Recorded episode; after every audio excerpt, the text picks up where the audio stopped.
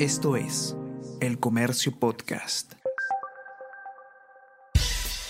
Buenos días, mi nombre es Soine Díaz, periodista del Comercio, y estas son las cinco noticias más importantes de hoy, lunes 17 de enero.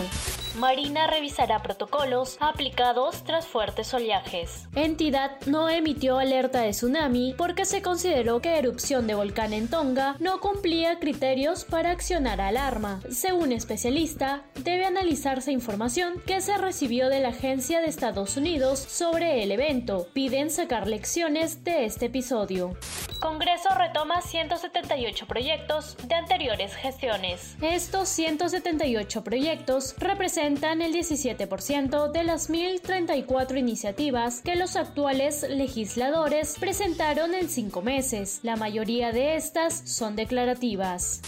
Ex postulantes a la presidencia encabezan sondeo electoral para Alcaldía de Lima. A nueve meses de la elección para la Alcaldía de Lima, según el estudio, ex candidatos presidenciales Rafael López Aliaga, Daniel Urresti y George Forsyth encabezan el sondeo electoral. Le siguen el ex alcalde de Lima, Ricardo Belmont, y el alcalde de San Borja, Alberto Tejada hubo 11.650 nuevos contagios en jóvenes de 20 a 24 años. Durante la primera semana de enero se incrementaron casos de COVID-19 en relación con los 2.197 que se detectaron a fines del 2021. Este aumento consecutivo se dio en ocho regiones. Por otro lado, el viceministro de Salud Pública, Gustavo Rosell, decidió reducir el horario del toque de queda, mejorar los aforos y permitir el ingreso de los hinchas a los estadios en las provincias de riesgo sanitario alto como Lima y Callao.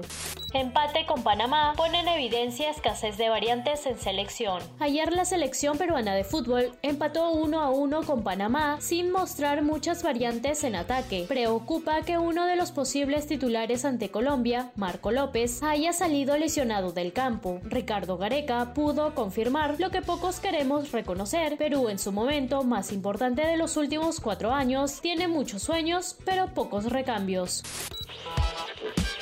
Todos, ¿qué tal? ¿Cómo están? Eh, espero que estén comenzando su día de manera excelente. Yo soy Ariana Lira y hoy tenemos que hablar del debate presidencial.